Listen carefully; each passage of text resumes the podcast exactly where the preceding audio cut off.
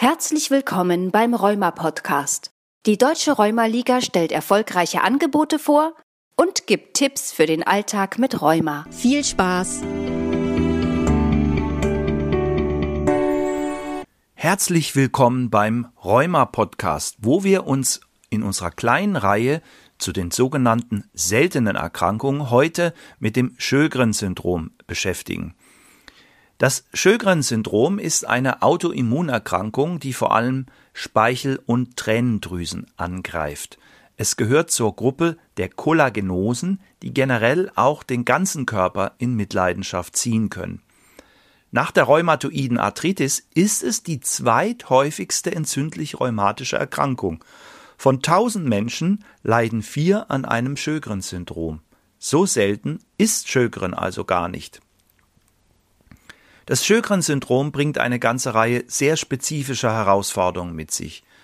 Und diese bringen uns wie immer authentisch und lebensnah Betroffene nahe. Eingeladen sind heute Christa und Elke, die auch in der Rheuma-Liga sehr aktiv sind. Sie werden uns erzählen, was es bedeutet, mit Sjögren zu leben, aber auch, wie sie sich zu Expertinnen ihrer Krankheit entwickelt haben und damit auch Lebensqualität zurückerobern konnten. Christa und Elke, ich darf euch bitten, euch zunächst einmal kurz vorzustellen. Mein Name ist Christa Behrendt. Ich bin 76 Jahre alt, verheiratet, von Beruf Diplomchemikerin und ich habe seit 22 Jahren die Diagnose primäres Sjögren-Syndrom.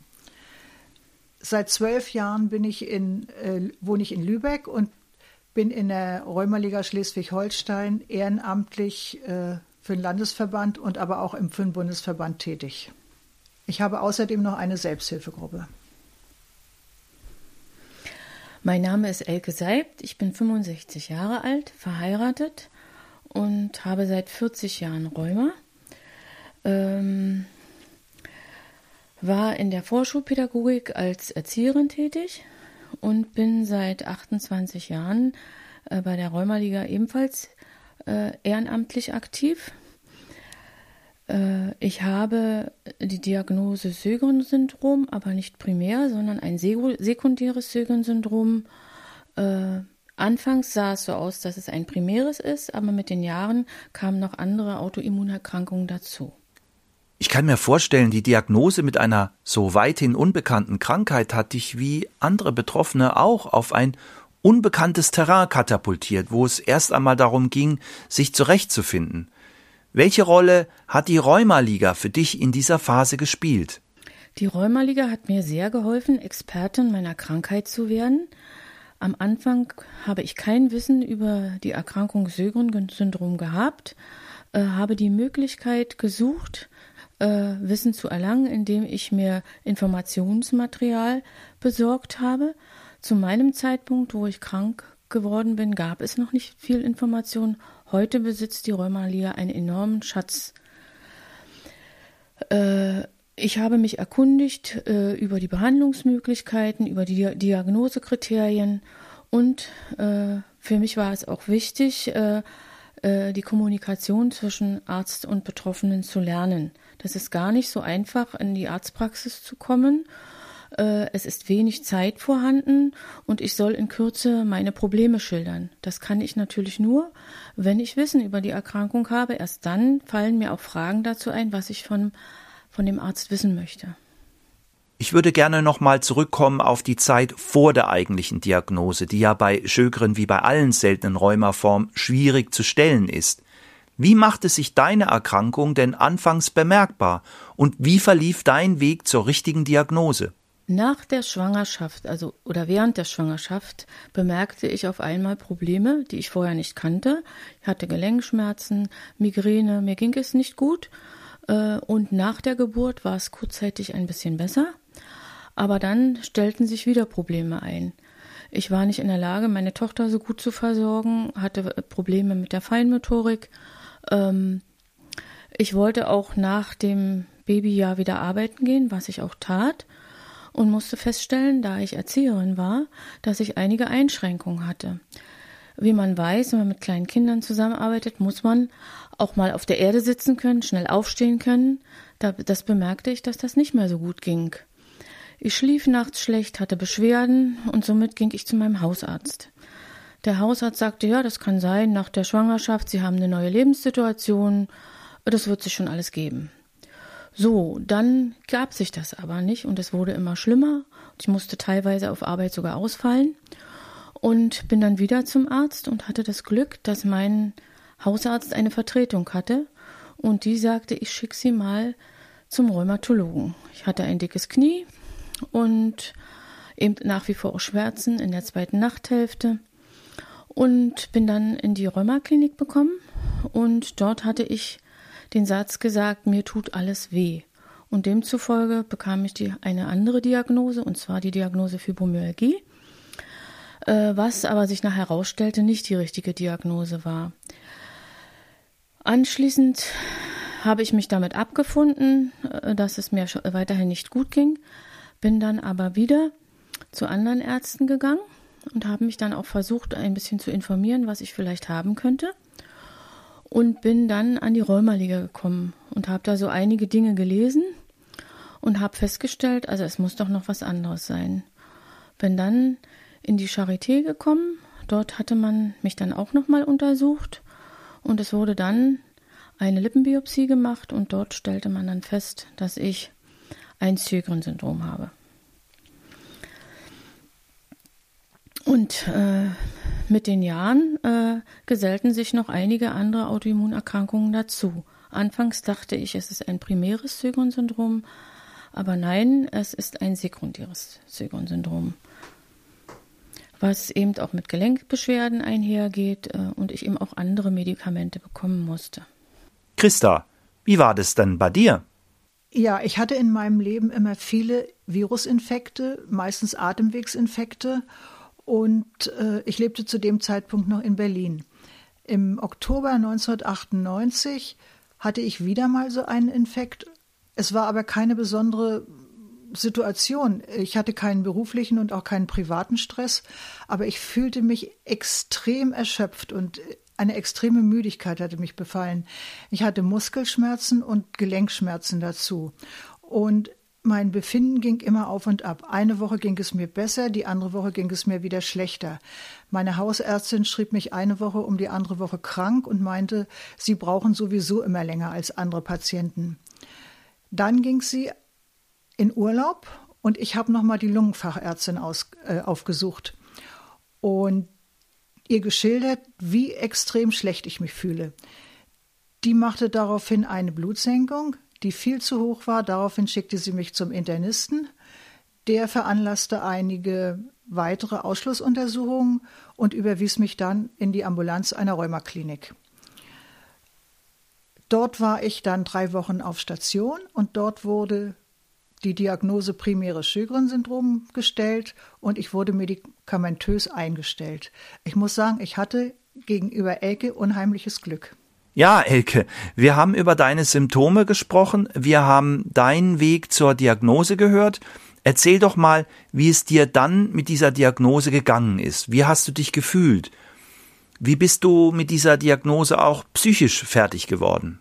Am Anfang war es so, äh, dass ich sehr traurig über die Situation war, was mit mir los ist, da ich ja nicht wusste, was ist denn, was hast du denn jetzt? Ich war ja noch relativ jung und äh, wollte natürlich im Leben noch so einiges bewegen und habe mich dann äh, auf den Weg gemacht, nachdem ich auch berentet worden bin, äh, etwas noch zu tun. Das reichte mir nicht aus, in die Arztpraxen zu gehen, zur Physiotherapie, Ergotherapie, sondern ich wollte einfach verstehen, was ist mit mir los und in den Arztpraxen habe ich festgestellt, dass man versucht hat, mich medizinisch aufzuklären.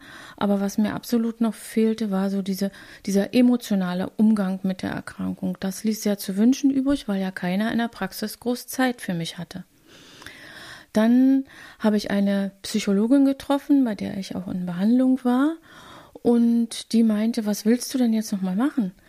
Und da habe ich gesagt, ich wollte eigentlich immer noch mal studieren, wollte ganz, wollte Kindergärtnerin ausbilden, aber das ist ja nur wohl vorbei. Und da sagte sie zu mir, warum gehst du denn nicht an die Uni als Gasthörer? Das kannst du doch machen. Und dann bin ich in den Bereich Kinderpsychologie, weil mich das ja sehr interessierte. Und dann nachher auch in die Erwachsenenpsychologie. Das hat mir sehr geholfen. Und dadurch bin ich natürlich auch zur Rheumaliga gegangen. Und mir war es immer wichtig, den Patienten dort abzuholen oder den Betroffenen dort abzuholen, wo er ist. Das ist, glaube ich, ein ganz entscheidender Aspekt. Und da merkt man auch deine ganze Erfahrung in der praktischen Arbeit für die Rheumaliga.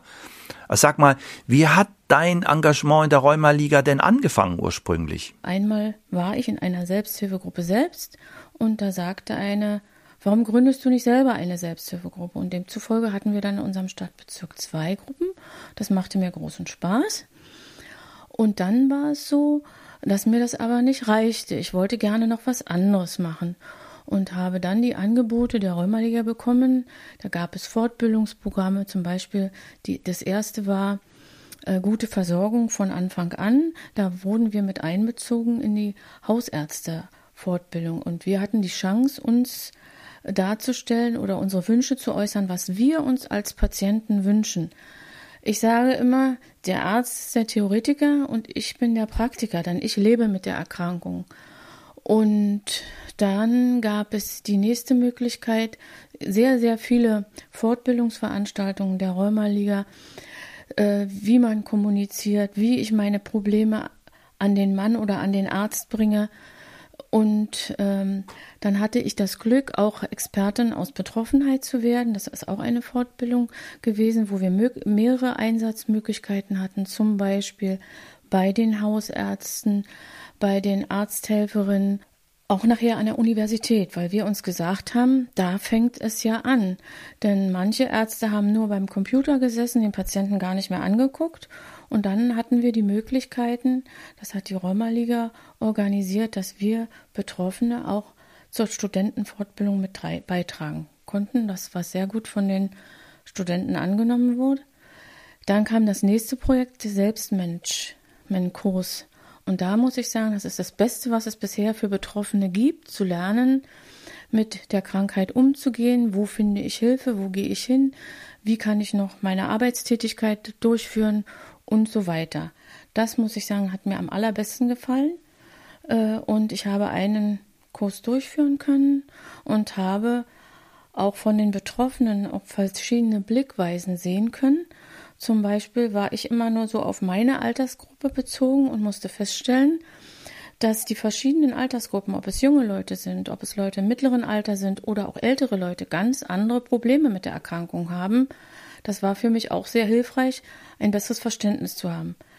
Dann kam die Situation, dass ich auch ein Praxisengel werden kann und äh, dass eine Aufgabe in einer Arztpraxis oder in einem, einer Klinik für eine bestimmte Zeit äh, der, der äh, eine Beratung durchführen zu können. Wir waren der Mittelsmann zwischen dem Arzt, dem Patienten und der Rheumaliga. Und das hat mir großen oder macht mir auch noch großen Spaß. Ähm, die Betroffenen haben sehr großes Vertrauen. Man äh, bespricht mit ihnen die Probleme, nimmt sie nicht an die Hand, sondern befähigt sie, etwas selbst zu tun. Und mein Anliegen ist immer auch in der Selbsthilfegruppe gewesen, zu lernen, mir selbst zu helfen. Das bedeutet ja eigentlich auch der Begriff nicht, dass andere mir, also sicher müssen mir andere auch helfen, aber dass ich nachher befähigt bin, Dinge selbst in die Hand zu nehmen. Das ist ein beeindruckendes Engagement und man kann sich vorstellen, wie viel du hast bewegen können für viele Menschen in diesen Tätigkeiten. Aber bezogen auf deine eigene Erkrankung, kann man sagen, dass sich deine Arbeit in der Rheumaliga auch für dich selber positiv ausgewirkt hat? Also in meinem Umgang mit der Erkrankung habe ich festgestellt, dass es wichtig ist, verschiedene Sichtweisen anderer Betroffenen zu sehen, dass ich nicht alleine bin, äh, dass ich auch durch viele, viele Gespräche viel lernen konnte, auch Gespräche der Angehörigen. Einige Betroffene haben sogar in der Beratung ihren Mann oder ihren Freund mit hinzugezogen und ähm, man hat, also ich habe ein besseres Verständnis auch für die anderen, aber andererseits konnte ich unheimlich viel auch für mich lernen, anders mit den Dingen umzugehen äh, und mir auch selbst immer wieder zu sagen, äh, du musst das selber in die Hand nehmen und mir Hilfe zu suchen.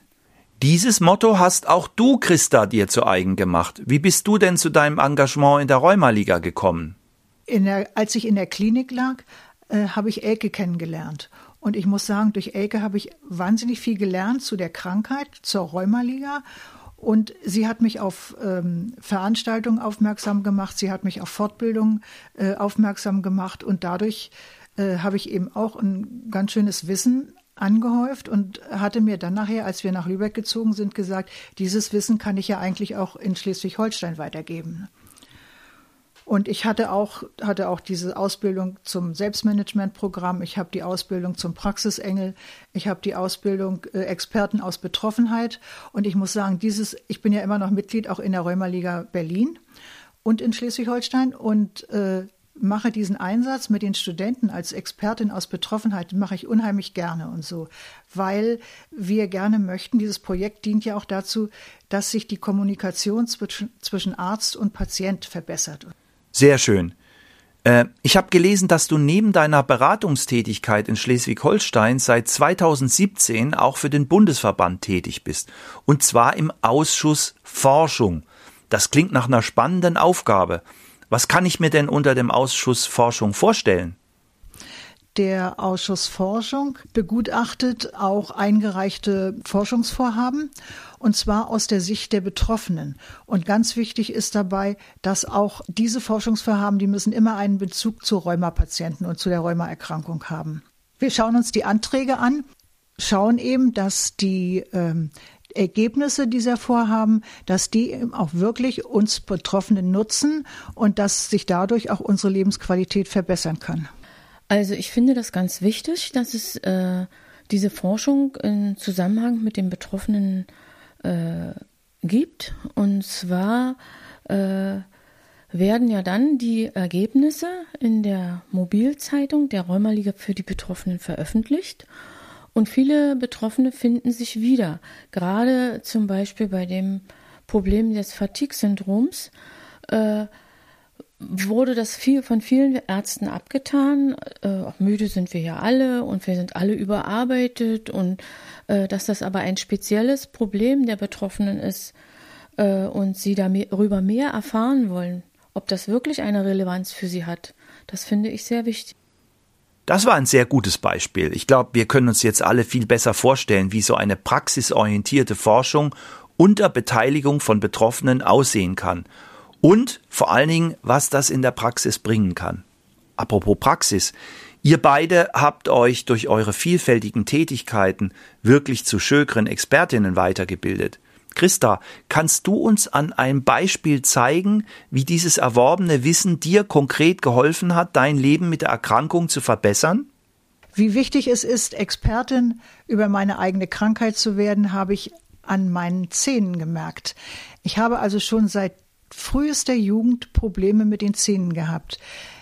Ich hatte einen sehr guten Zahnarzt und war aber ständig bei dem in Behandlung. Und der Zahnarzt sagte damals zu mir, ich verstehe das nicht. Sie haben die schlechtesten Zähne Ihrer ganzen Familie und Sie machen so viel für Ihre Zähne. Aber er wusste damals offensichtlich auch noch nichts über das Sjögren-Syndrom.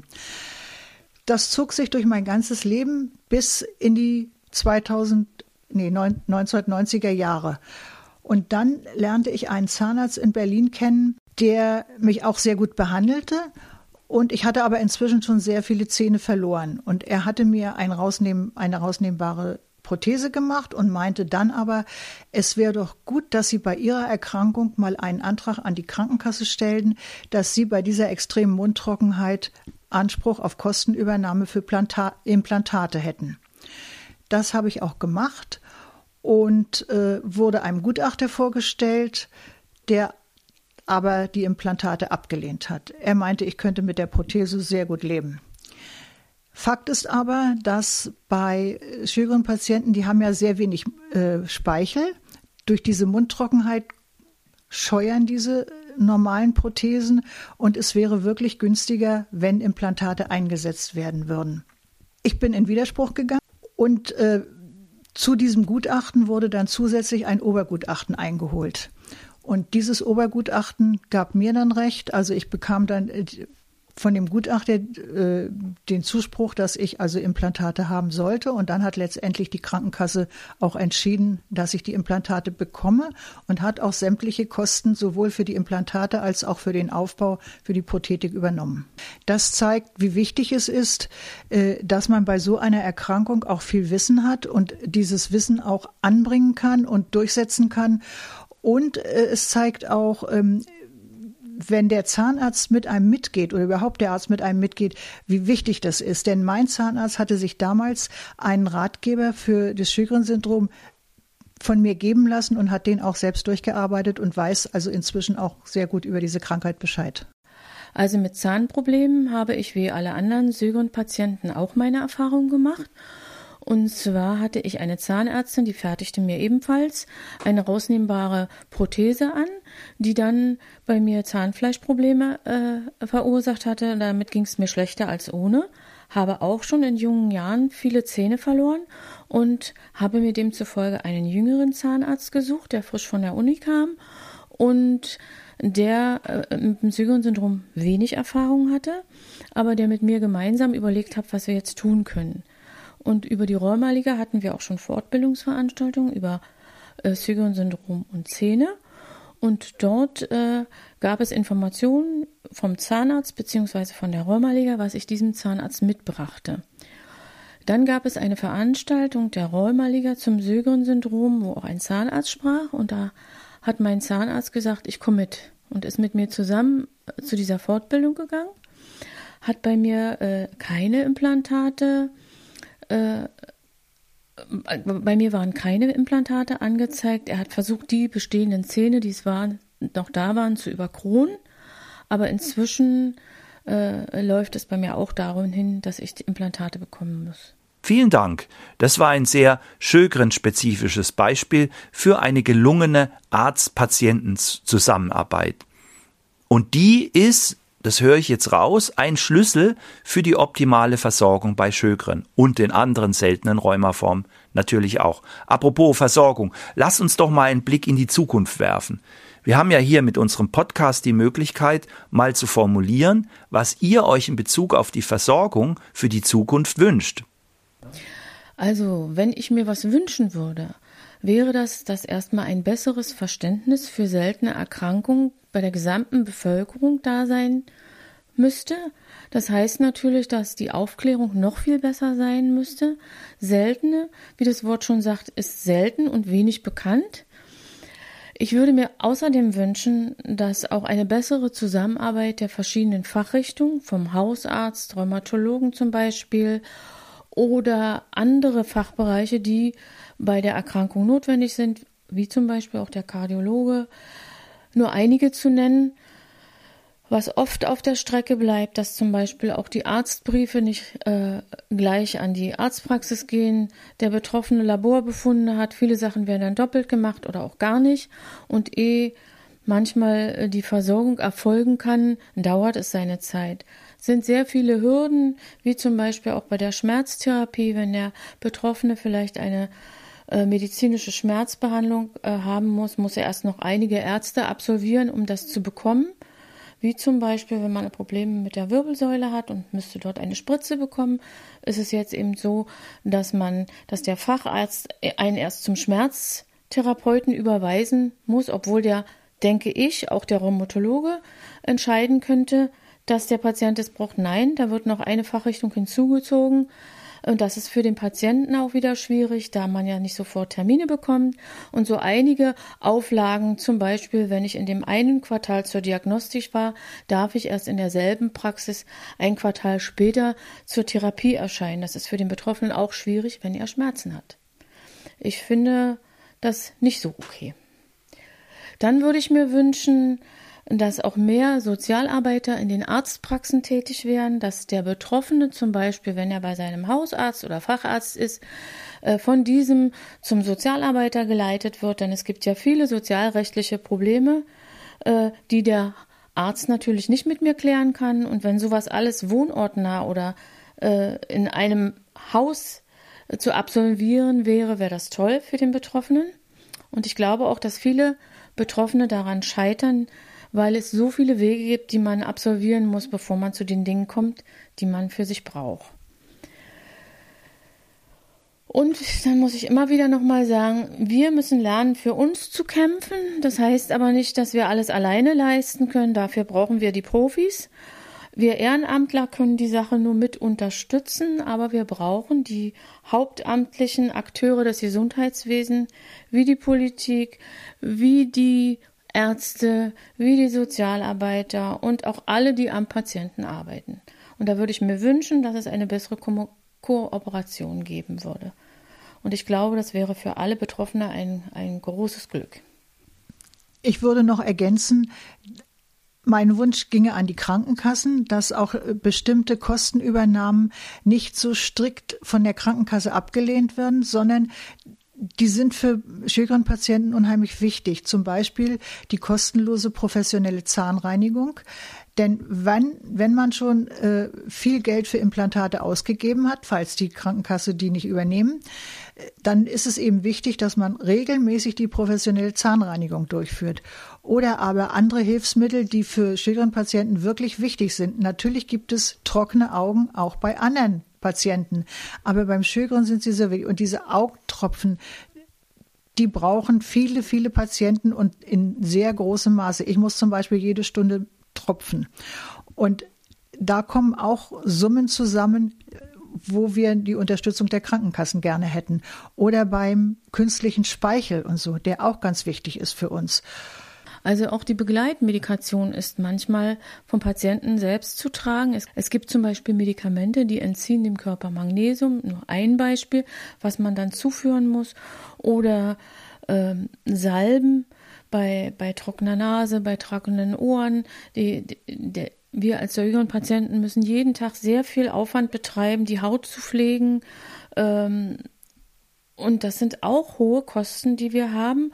Und da würden wir uns auch wünschen, auch bei der, beim Sonnenschutz zum Beispiel, äh, wir verbrauchen eben mehr als der Otto-Normalverbraucher.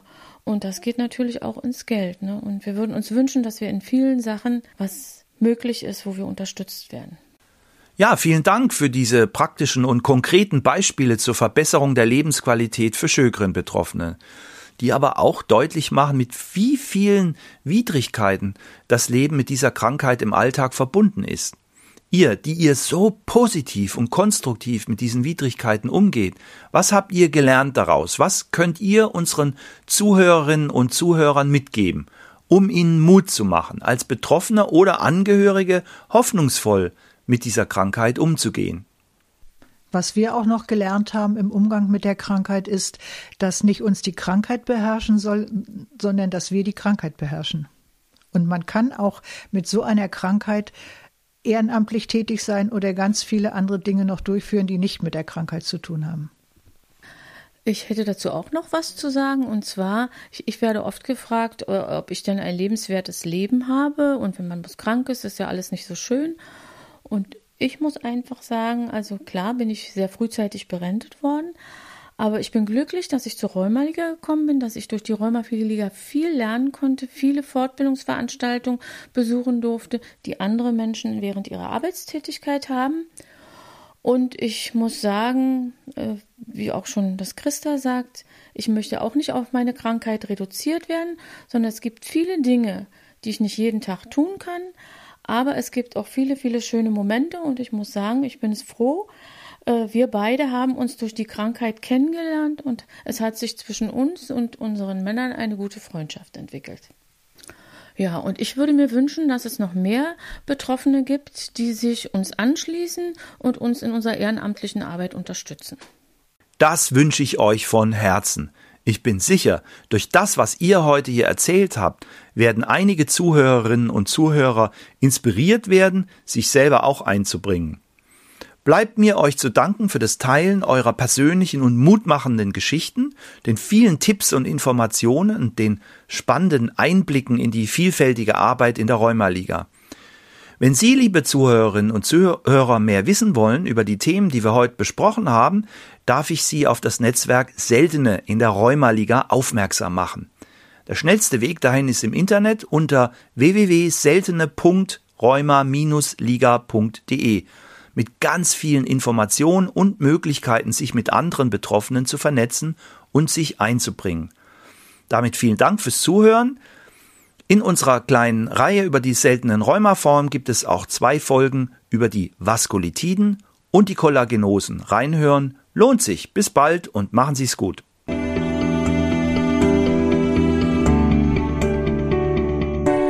Vielen Dank fürs Zuhören. Wenn du mehr über Rheuma und die Deutsche Rheumaliga erfahren möchtest, hör dir unsere weiteren Podcast-Folgen an und informiere dich auf unserer Website www.rheuma-liga.de.